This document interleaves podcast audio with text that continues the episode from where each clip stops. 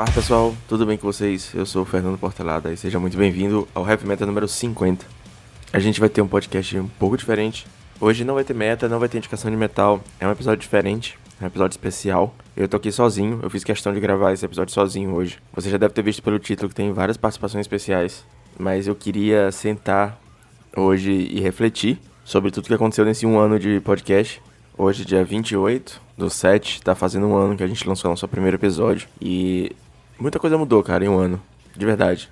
Muita coisa mudou no jogo, muita coisa mudou na produção de conteúdo, muita coisa mudou pessoalmente. Então, esse episódio, eu queria basicamente agradecer você, ouvinte, por estar aqui com a gente há um ano. Você, amigo, colaborador que participou do podcast, que ajudou a gente, que incentivou, que divulgou. Eu sei que pode ser um pouco frustrante você chegar aqui querendo ouvir o que rolou no último Pauper Challenge, que, quais são as techs da semana. Eu peço um pouquinho de paciência, fica aqui com a gente. É um programa um pouco diferente, semana que vem volta a programação normal. Mas hoje a gente tem uma galera massa contando um pouquinho sobre o Magic, contando um pouquinho sobre as histórias que fazem esse jogo ser tão especial e que motivam é, criadores como eu a passar um ano e 50 episódios fazendo conteúdo na internet.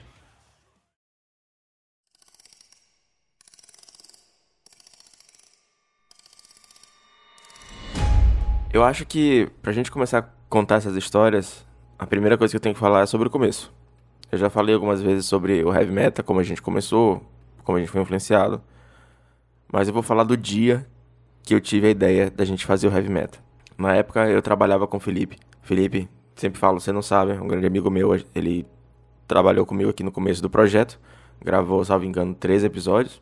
Eu tava indo pro trabalho, e na época eu já tinha voltado a jogar Magic. Foi o Felipe, inclusive, que me proporcionou esse retorno. Ele me apresentou o Pauper, que é um formato que eu consigo pagar. E ele me vendeu o Pauper falando que tinha uma galera legal jogando e ele não mentiu. Ele me apresentou ao grupo de amigos próximos dele e eu sou muito feliz com essa galera, como meus amigos próximos também hoje. E eu tava indo pro trabalho, eu tava no terminal de integração de ônibus aqui da cidade, esperando o busão para ir trabalhar de manhã cedo, acho que era, sei lá, sete e meia da manhã. E duas coisas tinham acontecido. Uma delas é que tinha rolado a Blue Monday, com os banimentos de Gush, o Gitaxian Probe e o Daisy. E a segunda é que o Pauper View tinha acabado, tinha entrado em ato. E eu precisava muito ouvir sobre o que, que ia acontecer com o metagame, sobre o que, que ia acontecer com o Pauper eu tava com essa abstinência de podcast. A gente tem outros podcasts de qualidade no Brasil, tinha naquela época já também. Mas algo focado no Pauper não existia mais. Então eu tava lá no terminal, ouvindo metal, como sempre. E eu queria falar de meta, sabe? Eu queria saber o que ia acontecer com meta. Então eu mandei um WhatsApp pro Felipe e falei, cara, e se a gente fizesse um podcast para falar de metal e de metagame, saca? O heavy meta. E isso é uma coisa que acontece muito comigo. Provavelmente você não sabe, não sei o quão fundo você que está ouvindo aí me conhece. Mas toda vez que eu fico muito pilhado com uma coisa, eu acabo produzindo conteúdo sobre ela. Eu já tive um podcast de Battlefield 3 com relativo sucesso na época. Tive uma, um perfil do Instagram, um site para fazer reviews de comida na cidade com relativo sucesso. Eu já fiz conteúdo sobre Game of Thrones, já escrevi texto sobre MMA, então é uma coisa recorrente produzir conteúdo com uma coisa que ocupa meus dias. Eu, eu consumo tanto aquele material que eventualmente eu tenho vontade de fazer mais pela comunidade, fazer para a comunidade, né? Então, foi bem aí que surgiu a ideia do Heavy Meta, a partir desses, desses dois, dois pontos, né? E uma coisa que pouca gente sabe, essa aqui é uma história um pouco mais. Não, não diria nem secreta, mas é um pouco mais escondida. É que no começo eu nem queria fazer um, um podcast. Eu nem falei assim, cara, eu vou fazer o meu podcast. A ideia não era nem só essa. Eu queria falar sobre o B-Delver antes, inclusive, do ban. Essa aí é, é, um pouco antes do, do banimento, né? Quando o Pauper View tinha acabado, e novamente eu não posso minimizar a importância que o Ari e o Eli tiveram é, na minha vida de criador de conteúdo, se não fosse pelo trabalho deles, eu não estaria aqui hoje, você não estaria me ouvindo. Mas o Pauper View tinha acabado, tinha entrado em ato. E o Carves tinha ganho um challenge de UB, UB Delver. A versão forte zona lá, com Gush e tudo mais. E cara, eu falei com Matana, falei com a galera, falei com o Carves. bicho, vamos gravar um podcast porque eu acho que a comunidade precisa disso, saca? Eu acho que que a galera precisa saber mais sobre esse deck. E tava com esse vácuo, saca? A gente precisava. Eu só queria prestar esse serviço. Basicamente era isso. Queria ser essa pessoa que ia fazer o conteúdo que eu queria ouvir. Se ninguém tava fazendo, eu ia fazer. E na época, inclusive o Ari falou comigo: Ô Fernando, tudo bem? Eu eu falei com o Matana pra gente gravar um podcast sobre o B, mas ele falou que já tinha ido falar com você. Eu queria saber como é que tá tudo bem, se gente gravar. Eu falei, cara, vai lá, eu só quero ouvir, saca? Se ninguém ia produzir, eu ia produzir. Mas se você tá fazendo, tá tudo bem, pode produzir. E acabou que nesse meio tempo rolou o banimento. Entre eles produziram, não acho que eles chegaram até a gravar. Nunca foi ao ar. Não sei se não existe esse arquivo. Ia ser engraçado a gente ver, tipo, um ano depois. Mas nesse meio tempo rolou o banimento. E aí rolou essa história que eu contei, de estar no terminal, ouvindo metal, querendo saber mais sobre o que ia acontecer no metagame. E conversando com o Felipe. Então, eu acho que nada mais justo a gente começar a nossa primeira história de hoje com o Felipe. Eu pedi para ele gravar um áudio pra gente, falando um pouquinho de Magic, falando um pouquinho da vida, e eu convido vocês a escutarem também.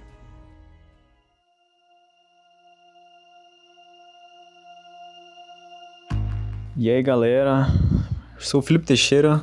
Acho que vocês já ouviram minha voz antes. Já participei aqui no comecinho do Heavy Metal, eu fiz algumas participações com o Fernando. Sou responsável também pela parte do design, design gráfico aqui, fiz a marca e alguma parte dos layouts, né, do, do programa, do, do podcast e algumas coisas do YouTube. Tô aqui voltando a convite do Fernando para dar uma contribuiçãozinha nesse episódio de número 50, para falar um pouco do que é que o Magic trouxe para mim Afinal de contas, esse podcast ele veio para celebrar o, a existência da produção de conteúdo e principalmente do Magic. O que é que o Magic trouxe pra gente? Acho que é um, um pouco dessa conversa para nós do que é que o que é que o Magic pôde proporcionar para cada um de nós. E para mim eu acho que o Magic me ensinou uma, uma lição muito importante. Acho que inclusive eu tava conversando com minha namorada esses dias sobre como para poder ganhar no Magic a gente tem que entender o que é que é priorizar as coisas, né? Na vida não é diferente. No Magic a gente tem que definir nossa estratégia e tem que escolher o que é que é mais importante. E bem como a vida, a gente tem que realmente priorizar o que é mais importante pra gente. Eu acho que essa foi uma das grandes lições, se não a maior lição que eu aprendi com o Magic. E, e isso já engata no próximo assunto que o Magic me trouxe. Eu acho que foram as minhas grandes amizades. Eu acho que a maioria das pessoas pode se relacionar com isso. Acho que os relacionamentos, as pessoas incríveis que a gente conhece jogando esse jogo, são as coisas mais valiosas que o, que o Magic proporciona pra gente.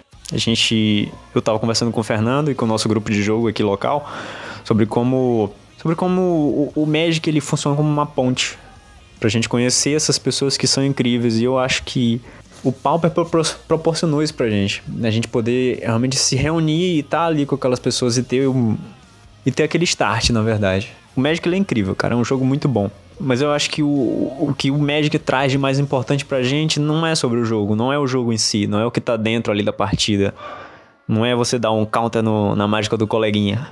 Apesar de ser muito satisfatório fazer isso. Eu acho que é, o, é a amizade que a gente. Aquilo ali. Daquilo ali, na verdade. Daquele jogo, de conhecer aquelas pessoas incríveis que trazem benefícios pra vida pra gente. E a gente sabe que mesmo se porventura a gente parar de jogar Magic, aquela amizade vai continuar.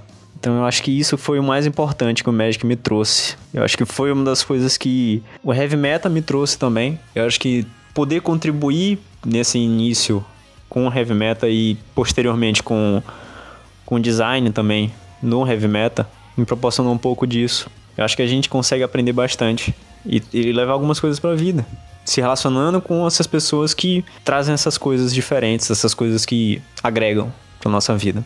Eu acho que o heavy metal proporcionou mais ou menos isso para mim. E eu queria dizer também que proporcionou pro Fernando. Eu acho que o quem conhece o Fernando já de mais tempo sabe que ele cresceu muito com heavy metal. Eu acho que foi um dos projetos aí que mais mais fez o Fernando amadurecer, faz, fez o Fernando crescer. E eu acho que fez todos nós crescer no fim das contas, né? Eu acho que ouvindo as histórias, eu acho que um podcast no fim das contas é sobre isso, é sobre ouvir histórias e aprender com elas. E eu acho que o Heavy Metal trouxe justamente isso pra gente. Então, fecho aqui meu áudio e minha fala também.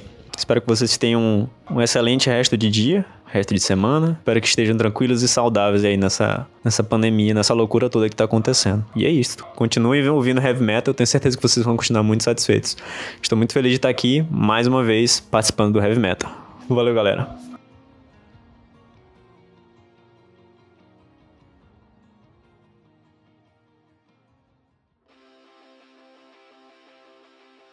Acho que depois dessa história do Felipe, de falar um pouco sobre o crescimento que a gente tem, sobre o que, que o Magic proporciona pra gente, eu queria também contar a história que eu já falei aqui algumas vezes antes, mas espero não estar tá me tornando muito repetitivo, sobre como eu comecei a jogar, sobre como é, as coisas lá atrás eram mais difíceis e como esse esforço valeu bastante a pena.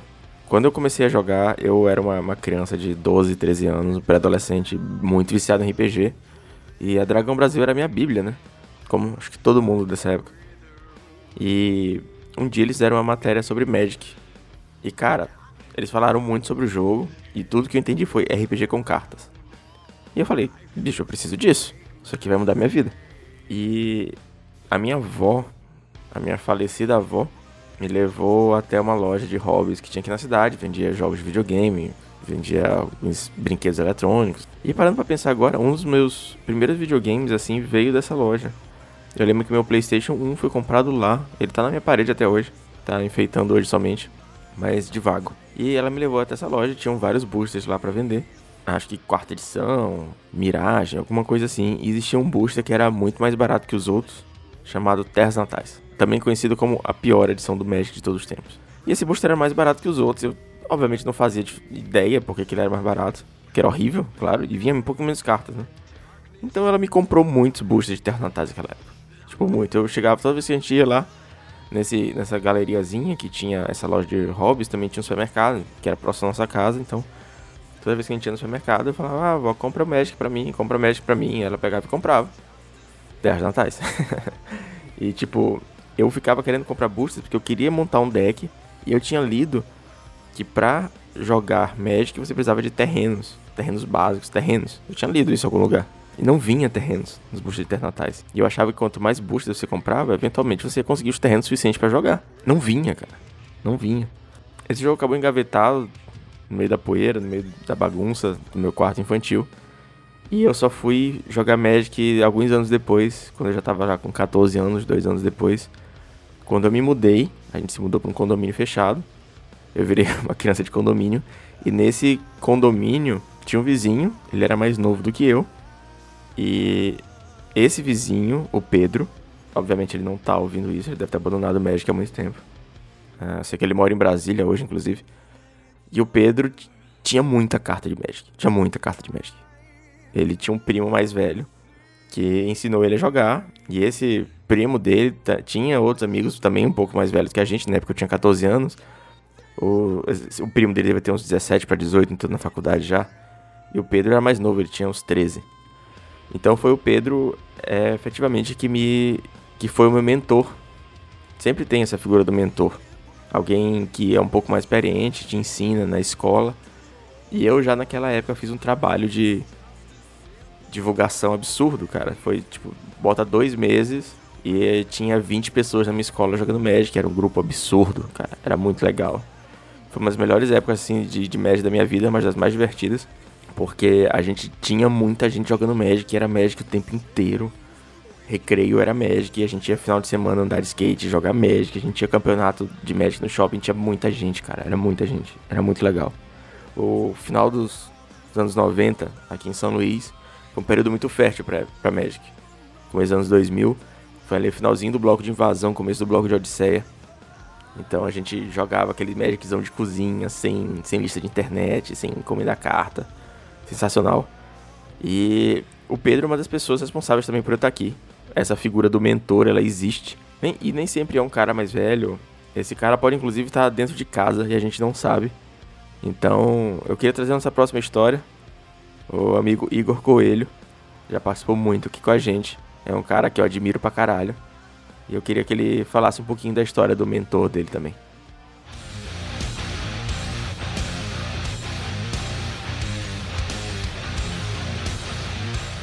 Opa, e aí, Fernanda? Beleza? Cara, Tem, tem uma história minha que é de quando eu comecei a jogar a jogar Magic. Isso foi o quê? Isso foi quando lançou Kaladesh, velho. Não faz tanto tempo assim. Acho que foi em 2016, né? Finalzinho de 2016 ali. Real que eu já joguei, tipo, anos atrás, quando eu era criança. Acho que quando lançou Kamigawa. Mas eu, eu joguei muito pouco, eu era moleque também. Quando eu parei para jogar mesmo foi em Kaladesh. E eu comecei a jogar, velho, por causa do meu irmão, sacou? Meu irmão mais novo que eu. Ele descobriu através de um amigo dele que tinha uma loja aqui perto de casa de Magic. Tipo, bem pertinho mesmo, só cruzar a pista. E aí, esse amigo dele jogava Pauper, né? E incentivou ele a montar um mundo U e tal. E eu falei, ah, maneiro, né, velho? Já tava ligado que esse jogo era, era legal. Apesar de não ter investido muito nele. Aí eu incentivei ele e tal, e fiquei pensando, ah, vou jogar com ele também, né? Ele me chamava direto também pra jogar. E aí, enquanto ele foi montando o Mono U, eu fui pensando, é, vamos jogar, né? A princípio, eu fui jogando com ele, peço pra treinar ele, né? Pra, pra, ele poder ficar bom no jogo, chegar lá na lojinha, mandar bem e tal. Aí o que que rola? Eu não tinha deck. Ele também não, o deck dele estava incompleto. Aí eu resolvi fazer as famosas praxis. Mano, eu tenho elas aqui até hoje, velho. É, é, engraçado porque as proxies que eu tenho é tipo papel A4 que eu imprimi na impressora preto e branco e cortei, sacou? E as proporções tudo errada, velho. Não tá proporção de carta normal, tá? Proporção que deu, fi. Eu redimensionei assim cada carta e ficou pequenininho, velho. Tipo, nem, nem parece carta de Magic mesmo. E encapei elas naqueles sacolé de Magic que um amigo nosso arranjou pra nós, que é aqueles plásticosão mesmo. cara, tá aqui até hoje, velho. Eu lembro que eu ficava vendo o vídeo do André Manetti, daquele canal Um Motivo. E aí eu fiz o primeiro deck de todos. Foi um Reanimator, Pauper era um reanimate assim bem. Eh, era diferente, sacou? Tipo, quando você reanimava o teu bicho, voltava um monte de encantamento do Grave pra, pra ele. Aí tinha uns encantamentos que dava trample, uns encantamentos que dava vigilância, eu acho. Mas era bem da hora, velho. E tinha aquele encantamento do Haste, né? Que é o clássico, que é o vermelho. O outro deck que eu fiz foi, foi um Affinity. Affinity, Affinityzão mesmo. Só que tinha aquela, aquela criatura azul que voa. Tudo, tudo preto e branco, velho. Tudo de papel A4.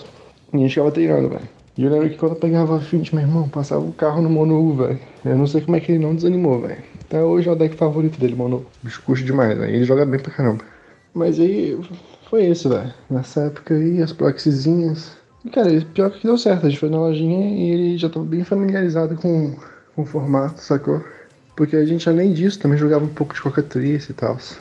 E aí eu lembro que Assim, peça fundamental para eu começar no Pauper, com certeza, foi, foi meu irmão, porque mesmo com ele insistindo no Pauper, eu falava, ah, velho, mas eu, eu acho que eu vou pro Modern, sacou? Porque na época, em 2016, quando eu tava pensando em começar, eu ficava vendo um, umas streams, velho, que eu acho que tava rolando, tipo, World Cup, sacou? Campeonato Mundial. E aí, eu acho que era Modern, era Modern, velho. No Mundial de Magic Modern. Daí eu ficava, pô, é muito maneiro você formar, falar que eu tinha um Kim Feedzão, tinha Infect, tinha um deck que eu me amarrava, que era o Grishel Brand, Combo, pô, tinha um Dreadzão, eu ficava, pô, é muito, muito maneiro. Até hoje eu acho maneiro esse formato, né? Só que falo, não, bora pro Pauper, bora pro Pauper, o Modern é caro, sacou? Se tu não curtir muito, tu, tu vai estar perdendo muito dinheiro. O Pauper é barato, competitivo, é acessível, tem uma galera massa. Eu até bem que botei na balança assim falei, pô, realmente, velho. Vou ter que desembolsar o quê? Uns 1.200 reais aqui pra comprar um deck mod.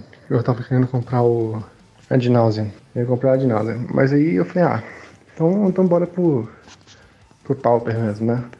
E, pô, realmente, velho. Até hoje eu não me arrependo.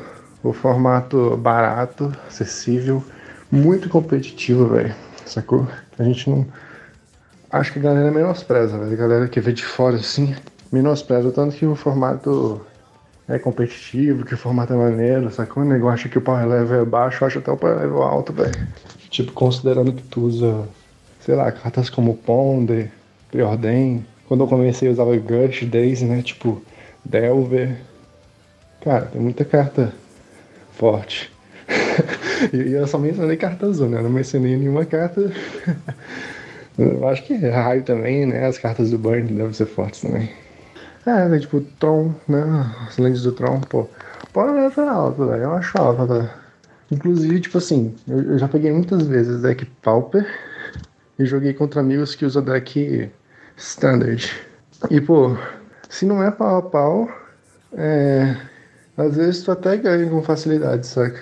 Mas acho que depende da coleção também. Standard.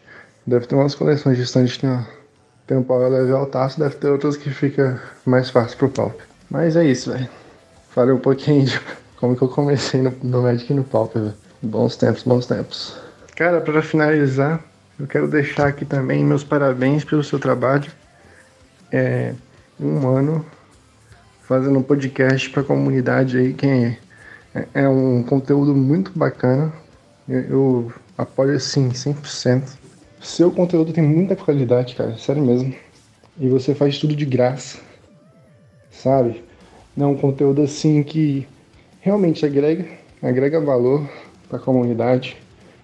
É, eu acho interessantíssimo, vai. Então, deixo meus parabéns aí pelo seu trabalho. Um ano de heavy metal. Tá indo pro heavy metal o quê? 50 agora, né? Isso aí, velho. Isso aí. Trampo do caralho, digamos assim. sei nem se eu posso falar palavrão aqui, mas agora vai. Não sei se é family friendly. Até hoje eu não sei se é family friendly. mas tá aí, velho. Vou deixar aí meu, meus parabéns de coração aí pelo trampo. Valeu? Então é isso aí, Fernando. Tamo junto, mano.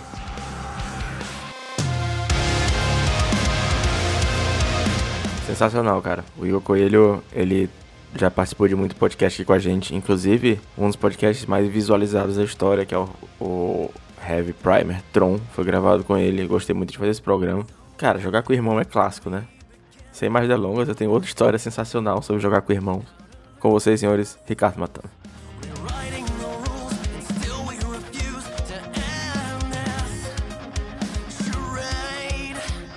Nessa edição comemorativa do Heavy Meta, o Fernando pediu para eu compartilhar aqui um momento marcante para mim com o Magic, uma história que eu queira compartilhar com vocês aqui sobre o Magic. Antes de contar a minha história, Gostaria aqui de parabenizar o Fernando aqui por, por essa edição comemorativa aqui do Heavy Metal. Então temos um ano aqui no podcast que já é, pelo menos para mim, rotina aqui todas as semanas. Não perco um episódio. É sempre um canal muito legal de informação aqui sobre o nosso formato preferido, né, o Pauper. E é muito importante que ele siga aqui para que a gente consiga cada vez mais ouvir aqui as vozes da comunidade, né, Pauper, e também ter sempre acesso ao que está rolando no cenário competitivo. Sobre a minha história, o que eu queria compartilhar com vocês é um pouquinho da história de como eu comecei a jogar Magic, que é um, é um, um episódio para mim que foi muito marcante. Então, na época aqui em São Paulo, tinha uma loja chamada Merlin. Eu lembro que fui eu, meu irmão é, e minha mãe. Eu tinha. Cara, eu tava na sexta série, eu devia ter ali uns 12, 13 anos. Não vou me recordar agora.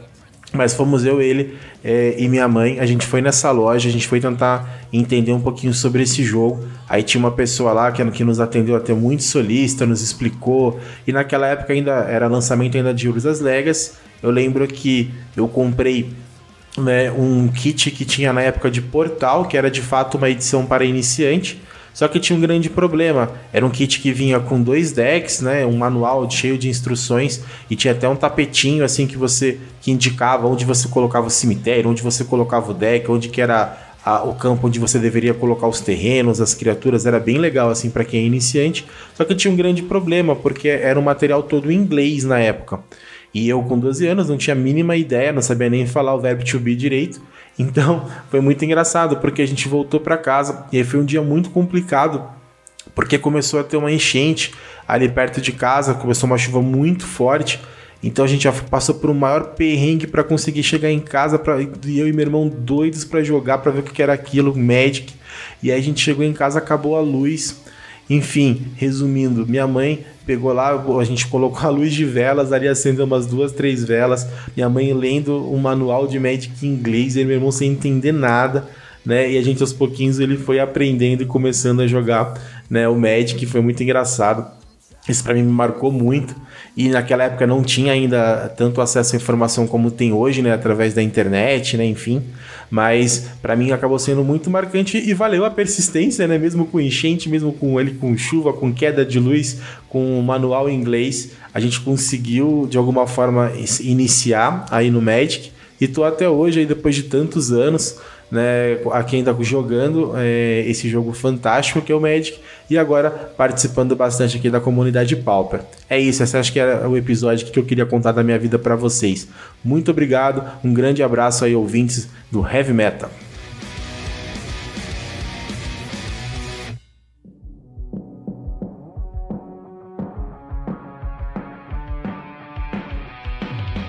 Persistência, né? Cara passou por, por uma enchente, passou por falta de luz, passou por não saber inglês e conseguiu jogar Magic com o irmão. E é uma coisa que eu consigo me identificar real, porque uh, eu moro no Maranhão e aqui é, bem complicado tudo, basicamente.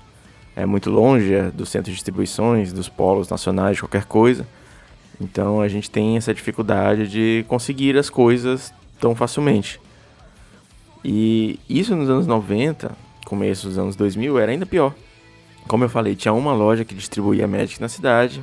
É, eventualmente essa loja fechou. Entre idas e vindas, Magic começou a ser vendido numa livraria, numa livraria Nobel. Não tinha campeonato, só que era uma loucura, cara. Tipo, muitas e muitas vezes Magic aqui sobreviveu a trancos e barrancos, a gente jogando em praça de alimentação de shopping, a gente conversando com lanchonete pra jogar em horário vazio, tipo, cara, olha, duas horas da tarde do dia tal, não tem ninguém aqui, vamos lá jogar. Tipo, eu já sobrevivi momentos que não tinha loja na cidade, a galera fazia campeonato ou em dinheiro ou comendando busta da internet para fazer premiação.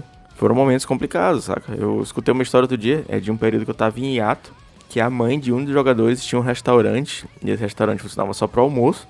Então de noite eles conseguiram ir lá pra, pra galera jogar Magic no restaurante da mulher, saca? Tipo, imagina a loucura, saca? Persistência, cara. É persistência, mas todo mundo continua porque o Magic traz muito pra gente. Em questão de amizade, em questão de conhecimento, em questão de, de vida, cara. O Magic, ele é muito mais que um jogo. Pra mim, eu diria que a parte mais importante do Magic é o gathering, é estar com as pessoas, é toda essa troca, toda essa comunidade. E a próxima história que eu vou trazer, ela também vai retratar um pouquinho isso. É a história do parceiro, um cara que conversa comigo todo dia, senhor Álvaro França, do Mind Guias.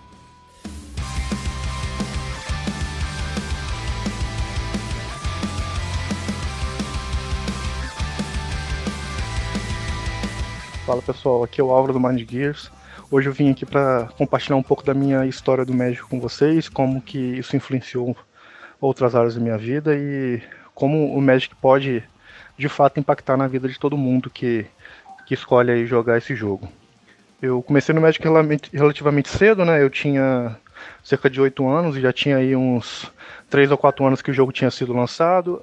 Ainda é um contato relativamente cedo para a maioria das pessoas, né? Nessa época eu acho que é, não era tão comum o jogo alcançar alcançar muita gente e aqui no Brasil também tinha um problema de distribuição, né, que por exemplo, na minha cidade, quando eu comecei, o único lugar que vendia era uma livraria, que nem era uma loja de jogos em si, mas era uma livraria que vendia, vendia Magic.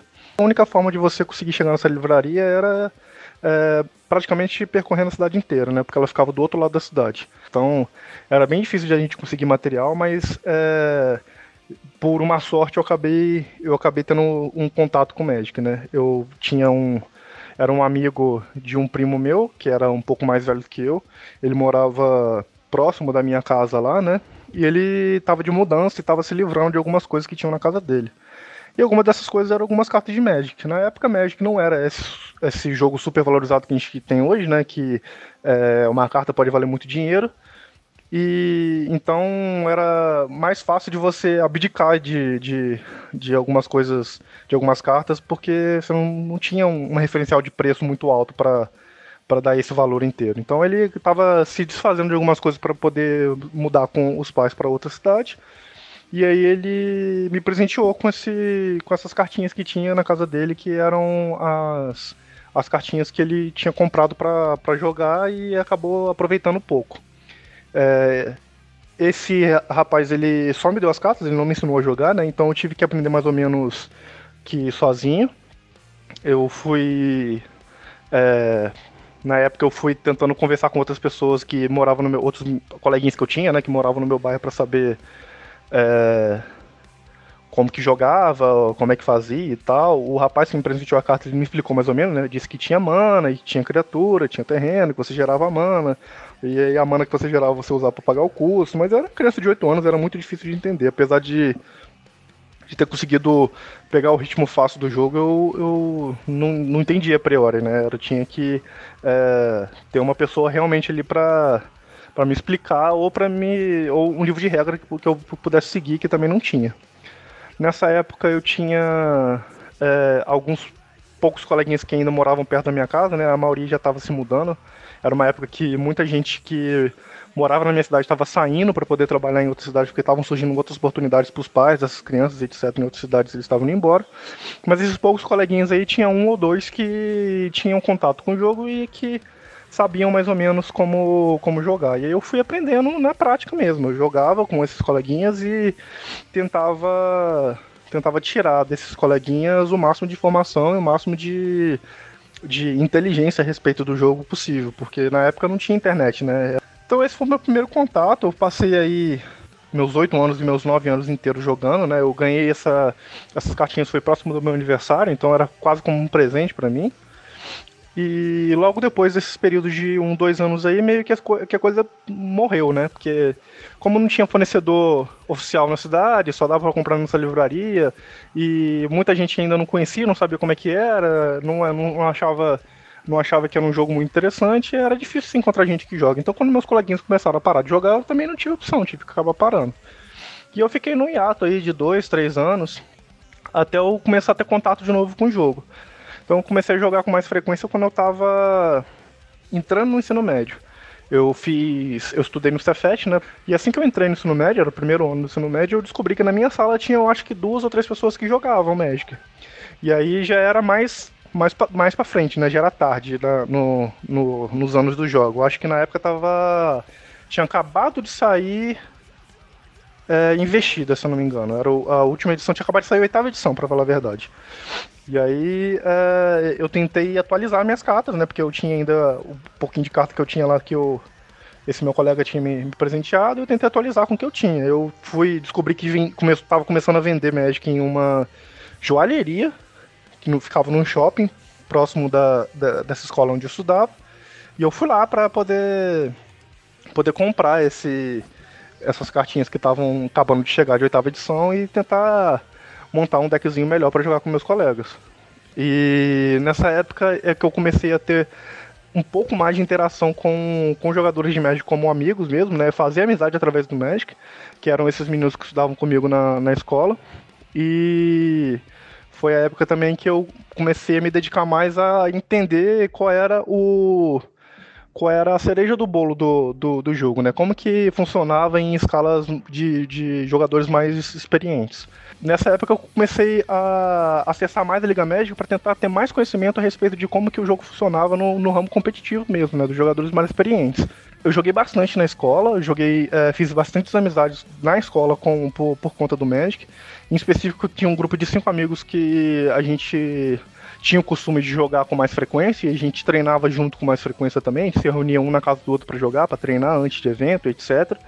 E através desses cinco amigos aí eu fiz a maior parte do meu, do meu conhecimento básico do, do Magic, né? A gente jogava com bastante frequência, a gente costumava ir para a escola no período da manhã para as aulas e no período da tarde a gente ficava na escola para jogar. Sempre que tinha algum evento, algum algum torneio, alguma coisa que envolvia Magic, a gente se reunia praticamente todos os dias durante algumas semanas antes do evento para jogar, para treinar, para testar lista, para fazer alterações, etc. Isso era muito legal, porque eu, é, até então a gente as crianças da, da, da, minha geração na época só faziam amizades quando iam pra rua. Mas aí eu comecei a fazer muita amizade através do Magic. Eu, eu que mais acostumado a fazer amizade com os meninos do meu bairro, indo pra rua jogar bola e tal. Eu comecei a fazer é, mais amizade através do jogo em si. E esses amigos que eram meu, do, do meu grupo de jogo na época são amigos que eu tenho grande apreço até hoje, né? É, essa amizade ela surgiu do jogo, sabe? Do Magic. A gente começou é, perguntando um pro outro como que, como que fazia tal jogada, assim, assado com deck X, deck Y. E a gente se ajudava bastante nessa, nessa, nessa época. E uma coisa que também fortaleceu muito essa amizade, essa experiência que eu tive com o Magic no início, foi o fato das primeiras viagens que eu fiz sozinho na minha vida foram para jogar Magic. Eu tinha uma cidade próxima da minha cidade que chamava Rio das Outras, e lá a gente, eh, na época, era muito forte o Legacy nesse, nessa cidade, e na minha cidade estava começando a fortalecer também, porque na época a gente fez um, é, uma, um panorama de como estavam as coisas na, na, nossa cidade em relação ao Magic, né? Como que eram jogadores, o que cada jogador tinha. E a gente chegou à conclusão que o melhor formato que a gente podia adaptar com, com que cada um tinha, já que era muito difícil da gente conseguir carta que na época não tinha loja online suficiente para poder suprir todo mundo, nem que fosse confia, é, confiável o suficiente para que as pessoas confiassem em gastar uma quantia grande nelas. A gente chegou à conclusão de que Legacy era o formato que podia melhor se adaptar na nossa cidade. A gente acompanhava bastante do, do Magic Online, mas o nosso formato físico oficial era o Legacy, e a gente viajava para essa cidade próxima para jogar Legacy na, na, na, época. Foi logo que surgiu o, as primeiras edições do Nacional Legacy que a gente começou a, a realmente jogar competitivamente o formato Legacy. E a gente, as primeiras experiências que eu tive de viajar sozinho foram com esses eventos. A gente juntava aí nosso grupo de jogadores, via quem é que ia e quem é que não ia, e a gente, ou é, a gente rachava um carro, foi mais um pouco para frente, quando todo mundo já tinha condição de ter um carro, ou quando era um pouco mais novo, a gente combinava de encontrar na rodoviária, no mesmo horário, para pegar o mesmo ônibus e a gente ir junto e voltar junto. Então a gente fazia uma viagem mais ou menos duas horas e meia de uma cidade para outra, só para jogar Magic, a gente passava o dia inteiro nessa cidade, comia nessa cidade, jogava nessa cidade, etc. Jogava o evento. Algum, algumas vezes a gente foi muito bem, outras vezes a gente não foi tão bem assim. E essas experiências de, de viajar sozinho foram. Todas surgiram na, na, na, minha primeira vez foi com o Magic. E dá pra ver que. Não, o Magic não foi só um jogo para mim, né? Foi um, uma fonte de várias amizades, várias amizades que eu tenho até hoje, inclusive, pessoas que eu tenho forte apreço, a gente se comunica ainda bastante, conversa bastante, que a gente ainda tem uma comunicação de amizade, sabe? De que, que durou esses anos todos aí. São pessoas que eu conheço há quase 20 anos e que eu ainda tenho uma grande. um grande um grande apreço, uma grande amizade. E além disso, são, me deu várias experiências de como resolver conflitos, porque tinha realmente muitas brigas. Antigamente rolava muita briga online por, por conta de Magic, muita discussão, etc. Me deu, me deu vários vários insights de como resolver conflitos. Na Liga, própria Liga Magic, antigamente, o canal que eles tinham no Mirk, que é uma, uma fonte de. Esse é um, um programa que era feito para conversas, né? A Liga Magic tinha um servidor no Mic, com um canal no Mic, e ela fazia os eventos por lá. E lá nesse, nesse canal tinham várias, vários clãs que eram separados na Liga Magic para poder para poder fazer alguns, alguns eventos que eram entre clãs. Então, tipo, a gente aprendia como resolver conflitos, como conversar com outras pessoas que a gente não conhece, como é, lidar com, com, com, com o, as derrotas que a gente enfrentava na vida, como que é, evoluía como, como, como pessoa na, na forma de lidar com, com desconhecidos, com pessoas que a gente não conhece. E e, claro, a forma que a gente fazia amizades. Eu, a quantidade de amizades que eu fiz com o médico foi enorme. Não só esses amigos que eu fiz na escola, mas vários outros que eu conheci na minha vida. Então, assim, o Magic influenciou muito na minha vida, em tudo, né? Eu, é, melhorou muito a minha forma de pensar, a estratégia mesmo, né? O pensamento estratégico meu melhorou bastante com o Magic. É, eu aprendi a, a, tomar as rédeas da minha própria vida para viajar sozinho, pagar por minhas próprias contas, arcar com meus próprios gastos. Nessa época eu aprendi a. É, eu comecei a trabalhar, fazer meus bicos para eu, eu mesmo pagar minhas viagens com o Magic, meu Magic, etc. Então foi de uma, uma influência enorme. Eu imagino que essa influência tenha acontecido não só na minha vida, como na vida de todas as pessoas que eu tive contato e, e na vida de muitas outras pessoas que eu ainda não conheço, mas que eu tenho certeza que tiveram, tiveram médico com um peso muito forte na vida pra, pra, por questões de evolução pessoal. Eu espero realmente que isso aí seja uma coisa que se repita para todos os outros jogadores. Eu espero que o Magic, como um jogo, como uma, um estilo de vida, como uma, uma uma fonte de, de, de autoconhecimento, ele possa iniciar na vida de várias outras pessoas. E é isso, galera. Muito obrigado.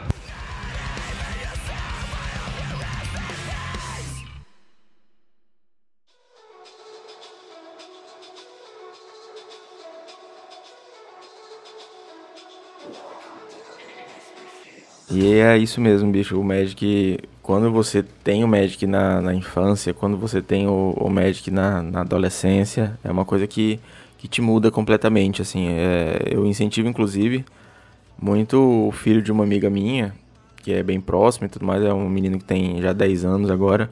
Incentivo ele a jogar, levei ele em open house para aprender, porque eu sei que no futuro ele ainda vai estar tá colhendo os frutos disso tudo. E o trabalho que eu faço com a comunidade é mais ou menos para isso também, sabe? Tipo, obviamente como meu conteúdo é um pouco mais nicho, é um pouco mais assim avançado, com aspas, a gente fala de metagame, tá falando já de tech, não é uma coisa tão para iniciante, mas ainda é um passo, saca? Para do aprendizado, é um passo para a galera que, que quer melhorar seu jogo. Eu, eu sempre falo que meu público-alvo não é o cara que já está disputando o campeonato, ganhando os campeonatos. É para isso que eu trago essa galera aqui. Meu público-alvo é o jogador que está jogando na lojinha, que está jogando os campeonatos independentes, que está começando a jogar as ligas e quer talvez ter um pouco mais de informação, ter um pouco mais de contato com a galera que já chegou lá. Então, tipo, quando a gente traz aqui o Igor Coelho, o Matana, a gente traz o, o Carves, a gente está trazendo especialistas que para ajudar a galera a abrir um pouco mais esse caminho, seja novamente nas lojas, nos campeonatos independentes. E falando em campeonato independente, cara, eu tenho que trazer um cara que está revolucionando um pouco esse cenário. É, falar um pouquinho dessa história dele. Ele está retribuindo muito para a comunidade e é um cara que está aqui comigo desde o começo. Ele me ajudou muito já também. E sinceramente é um trabalho absurdo que ele tem feito juntamente com a galera da, da Cards Helm, senhor Ari Ferreira.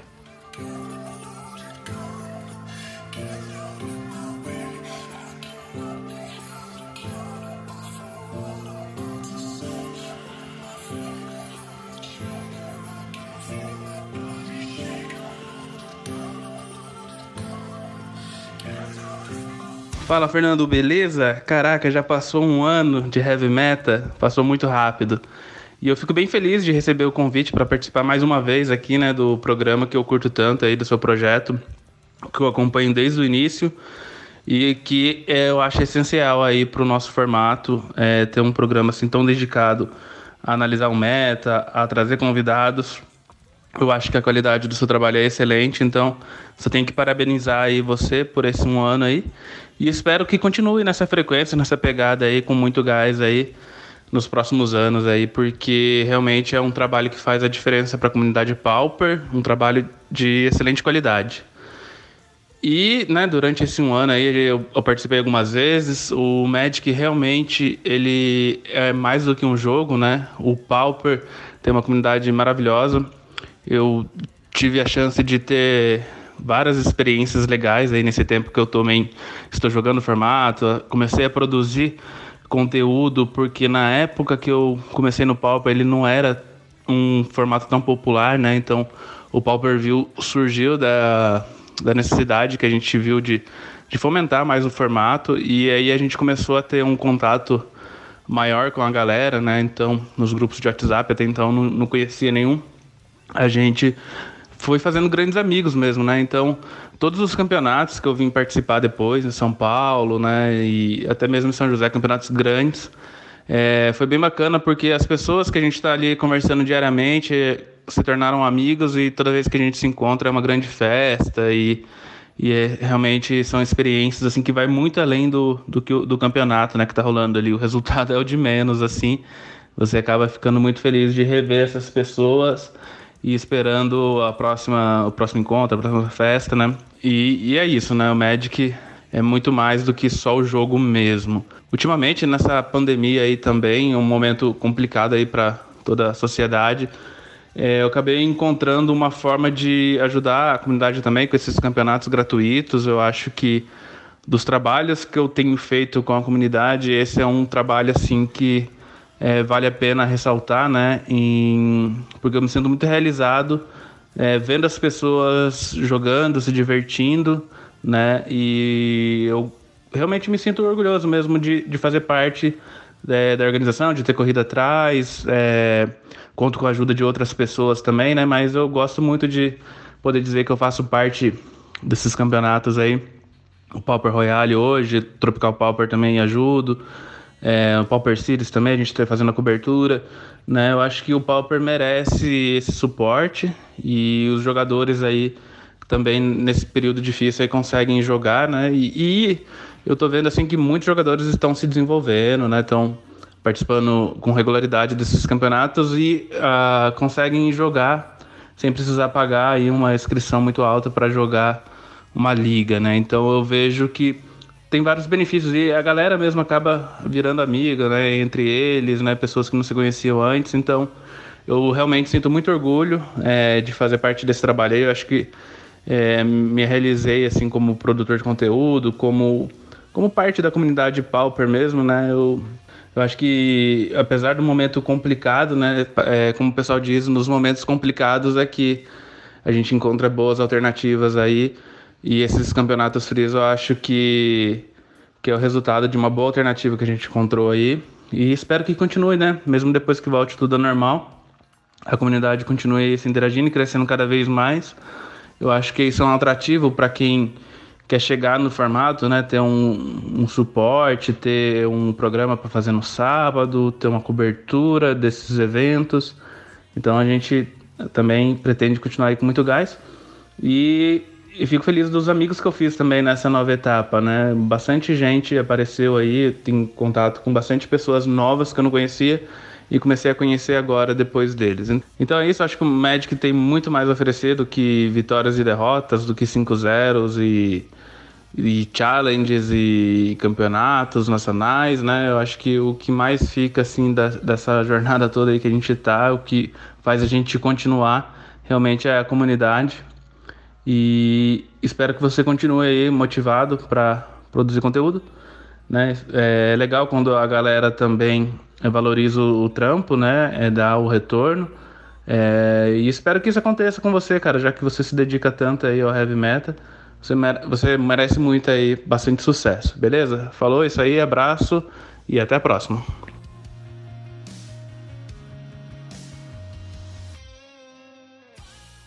Eu sempre falo que essa comunidade dos campeonatos independentes eu me sinto abraçado por ela, cara. É, hoje em dia você consegue jogar Magic quase todos os dias da semana, com um campeonato com nível muito bom.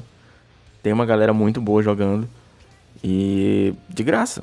Basicamente é isso, você consegue jogar em um ambiente super competitivo, você consegue crescer como jogador e você consegue você consegue testar decks, você consegue treinar de verdade de graça, cara. Isso é bizarro. É bizarro que isso esteja acontecendo.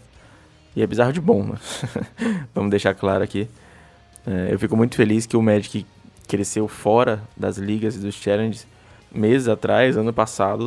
É difícil. Se você quer jogar competitivamente, você tinha que embolsar 10 ticks, sem play points. Mas hoje você consegue, segunda-feira, terça-feira, quarta-feira, quinta-feira, jogar um campeonato ou de graça ou muito barato, com nível excelente, com premiação e tudo iniciativa da galera da comunidade. Tem um cara que eu trouxe aqui hoje também, que ele tem feito muito pela comunidade. Joga e faz stream sempre dos campeonatos independentes, principalmente do, do TPS, é um cara ocupadíssimo. Eu mandei mensagem para ele sobre, sobre essa iniciativa do episódio 50. Ele foi me responder, tipo, quase no outro dia. Falou que passou o dia em reunião e tal. E mesmo assim, ele tem um projeto que eu acho sensacional, que é o design solidário. Eu tô falando do Daniel Bueno, do Arte do Misplay. É um cara que eu conheci quando ele estava fazendo cobertura do Nacional Pauper 2019, lá em São Paulo. E desde então eu sempre acompanho o conteúdo dele, cara. Ele é um cara muito gente boa. Quando eu falei para ele de umas ideias mirabolantes que eu tinha para esse episódio 50, ele, porra, vamos fazer, vai acontecer, eu vou te ajudar. E o design solidário é incrível, ele, ele e alguns designers convidados ajudam canais a melhorar o design, melhorar o layout de graça toda segunda-feira. Então, eu chamei ele para contar alguma história legal aqui do Magic pra gente também, ó. Alguma história de jogo, alguma história da comunidade. E vamos lá. Palavras do senhor Daniel Bueno.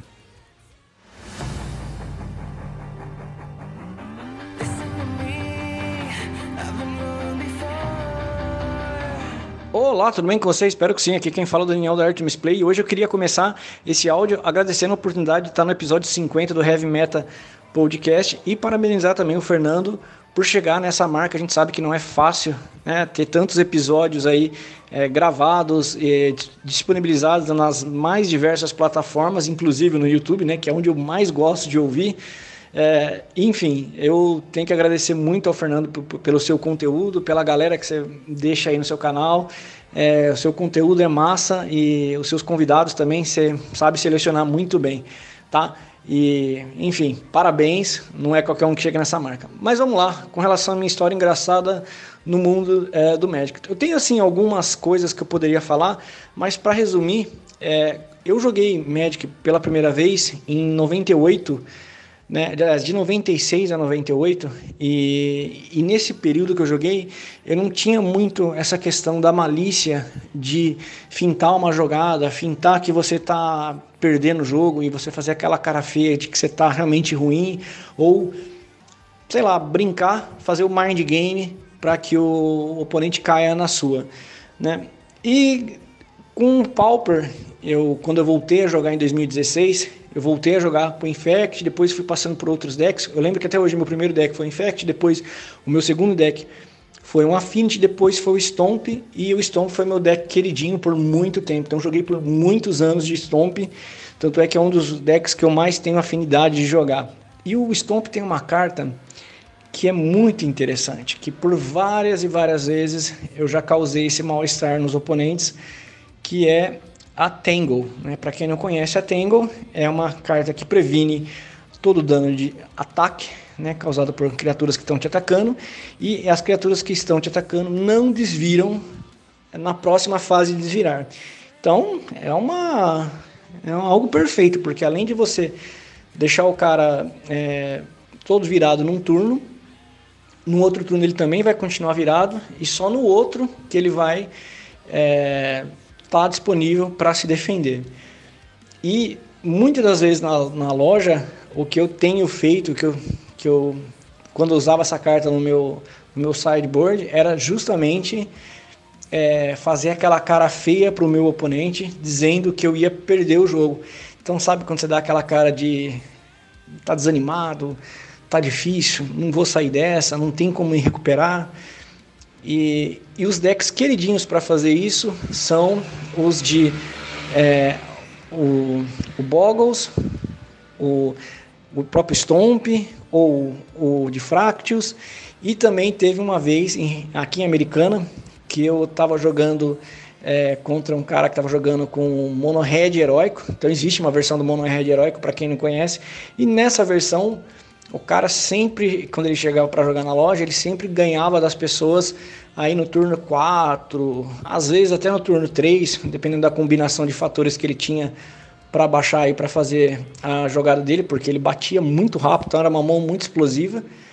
E de, teve um dia que foi muito engraçado que eu estava jogando e não tinha ninguém atrás de mim, somente a galera atrás do cara, porque meio que assim, tava rolando uma pressão na loja para que o cara ganhasse de mim. Então os caras queriam ver o cara ganhar e eu comecei a fazer uma cara de desfalecido, de que eu ia perder, que eu tava ruim, tava difícil para mim.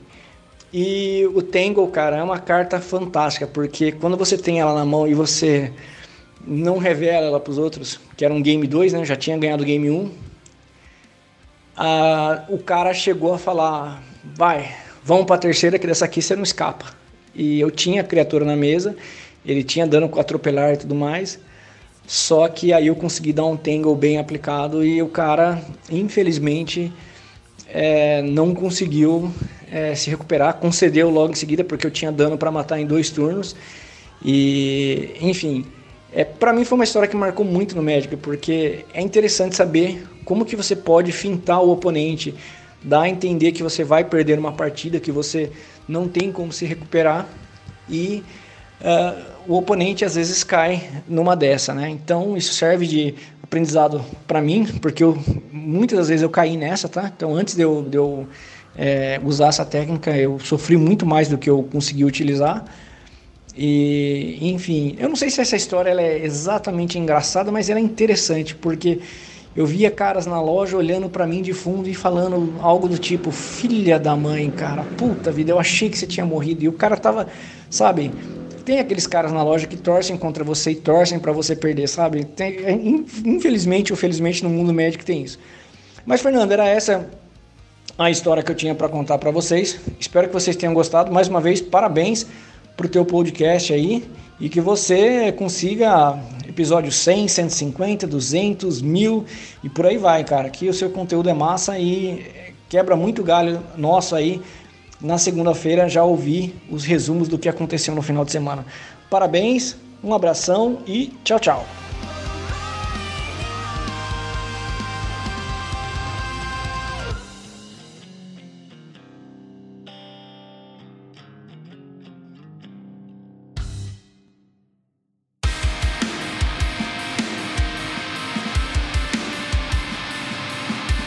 História de jogo é sempre muito massa, né, cara? Todo mundo tem uma história de alguma partida, alguma coisa que fica na, na memória até hoje. E, incrível que pareça a minha, é com uma partida de Tron, cara, uma mirra de Tron, era final do campeonato. Eu tava jogando com o Leandro, amigo meu, daqui da cidade. Mirror de Tron, a gente sempre treinava junto, conhecia bastante a lista dele.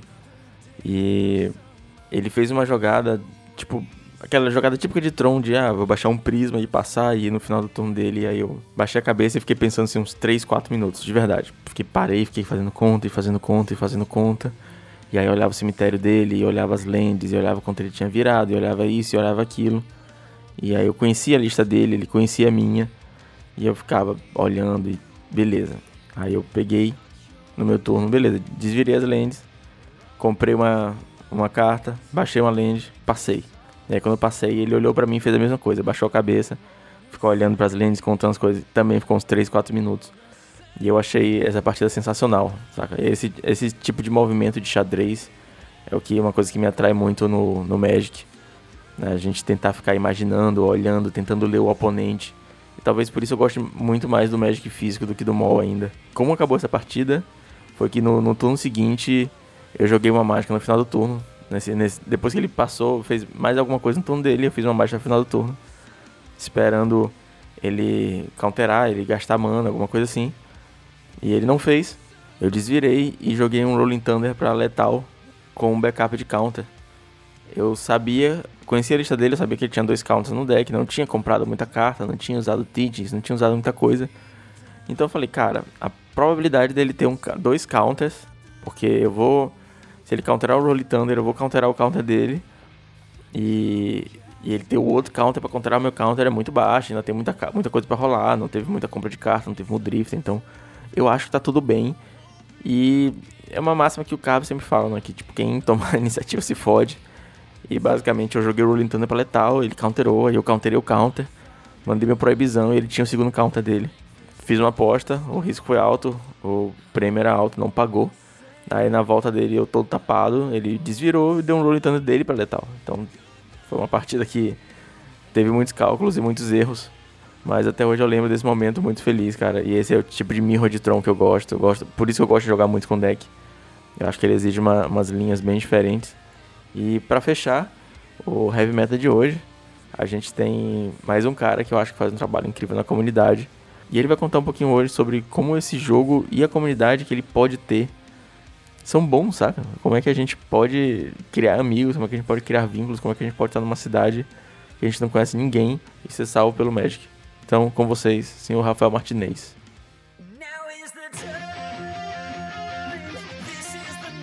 Fala galera, beleza? Quem fala é o Martinez e o Portelado me pediu uma, uma coisa muito difícil de fazer aqui, né?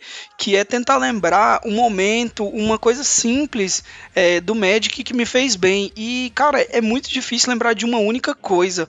O Magic ele fez parte da minha vida, né?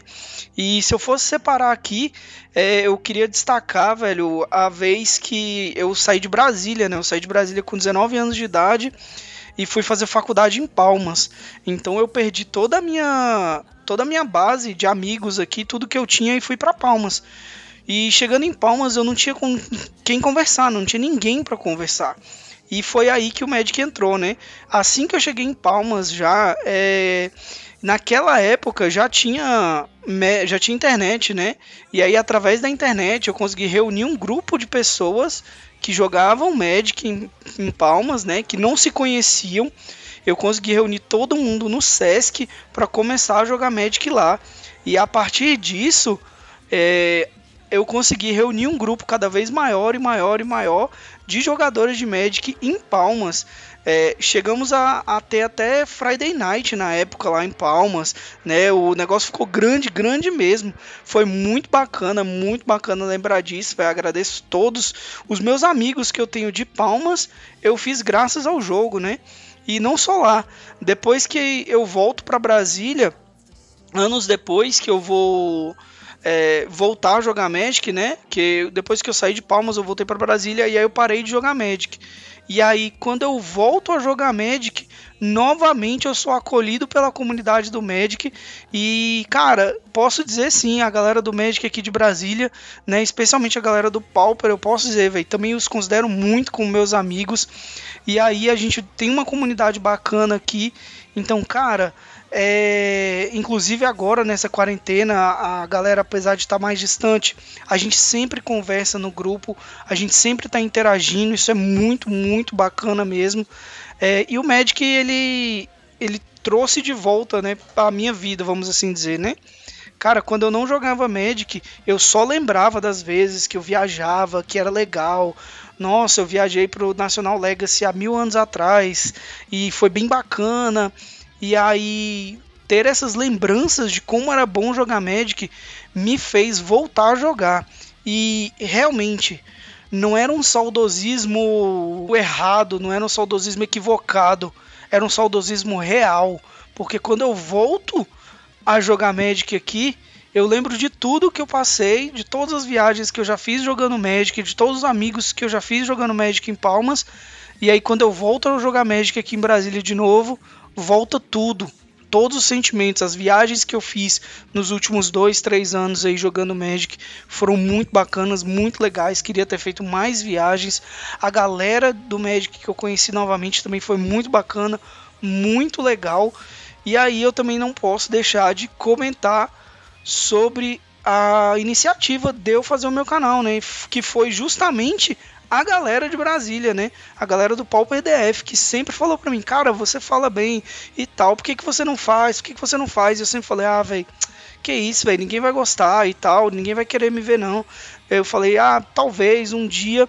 E aí agora, né, nessa quarentena aí, posso dizer também que ter feito vídeos que e interagir com a comunidade do Magic agora do Brasil, olha só, sair de uma comunidade de Palmas, agora comunidade de Brasília e agora eu estou interagindo com a comunidade do Brasil quase todo aí é, de Magic e isso é muito bom essa interação das pessoas, porque Magic, lembrando, o nome do jogo é Magic The Gathering, ou seja, é Magic a reunião se não tem reunião, se não tem um grupo de pessoas interagindo, não tem Magic. Magic não é um jogo sobre jogar cartinha, sobre ganhar campeonato, não é sobre isso. O Magic é sobre estar com as pessoas que você gosta em um ambiente bacana.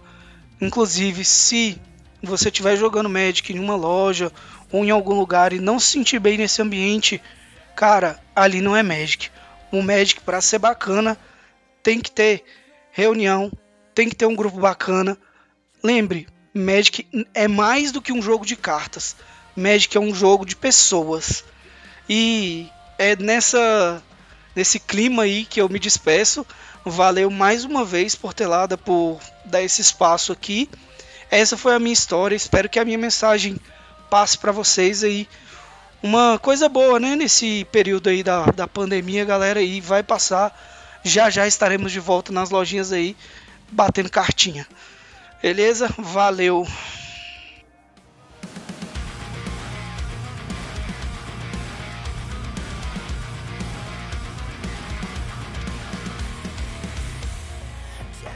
exatamente isso que eu sinto quando a gente fala de Magic. É um jogo de pessoas. Todo o trabalho que eu venho fazendo para a comunidade nos últimos um ano e 50 episódios, fora os vídeos do YouTube, fora as lives, fora o Instagram. Tudo isso é porque é um jogo incrível, é um jogo de pessoas, é um jogo que consegue mudar a vida das pessoas. Então é por isso que eu acordo 5 e meia da manhã para editar podcast, para sair no dia certo. É por isso que eu passo o final de semana editando vídeo, gravando voiceover. E foi por isso que eu trouxe a galera hoje para falar um pouquinho sobre o Magic. Eu queria comemorar esse um ano com uma nota de positividade. Eu queria falar de Magic sem falar de Magic, sem falar de cartas, sem falar de metagame. Eu queria só lembrar todo mundo que tá aí em casa, que tá na quarentena ainda, ou então a galera que teve que voltar ao trabalho, que tem coisa boa, saca? Tem, é difícil, a gente sabe que é difícil pra caralho, né? Produzir conteúdo, jogar, lidar com expectativas, é difícil. Eu venho sentindo muito isso, o Fernando, o produtor de conteúdo, tomou muito espaço do Fernando jogador. Faz tempo que eu não me sinto realizado como jogador, não consigo mais jogar, não consigo mais treinar e jogar no nível que eu gosto, porque eu tô muito ocupado sempre produzindo conteúdo. Mas aí quando a gente escuta as histórias, quando, quando vem um, um, alguém falar no meu inbox que gostou muito do programa, me incentivar, cara, isso dá um gás absurdo, você, não tem ideia, saca? Você que chega para um produtor de conteúdo pequeno, incentiva o cara, você compartilha o conteúdo, você curte, você comenta. Cara, você nem sabe disso, saca? Mas às vezes você pode estar salvando aquele produtor de parar. Não é raro pensar em parar. Quem é mais próximo sabe. Às vezes eu quero só jogar. Às vezes eu quero, não quero fazer nada. Às vezes eu não quero acordar às 5 e meia da manhã. Mas quando vem a galera e fala assim, porra, cara, eu escuto os podcasts sempre indo pro trabalho. Gostei muito. Ah, comecei a jogar de Tron por causa do Heavy Prime, foi muito bom. Cara, isso faz diferença, de verdade. Então, eu queria fazer esse podcast hoje para agradecer vocês e para lembrar vocês e a mim mesmo que isso é muito mais que um jogo. Muito obrigado a todo mundo que participou. Infelizmente, eu não consegui chamar todo mundo. Eu queria ter chamado mais gente. É lugar batido já, mas eu não vou citar nomes porque vou acabar esquecendo alguém. Mas tem uma galera que mora no meu coraçãozinho, galera que, que já participou de heavy metal, galera que troca ideia comigo, galera dos grupos de WhatsApp, a galera que tem página aí no Instagram também, a gente sempre conversa. Então, é isso. Muito obrigado, galera. De verdade. E eu vejo vocês na semana que vem. Valeu. Falou.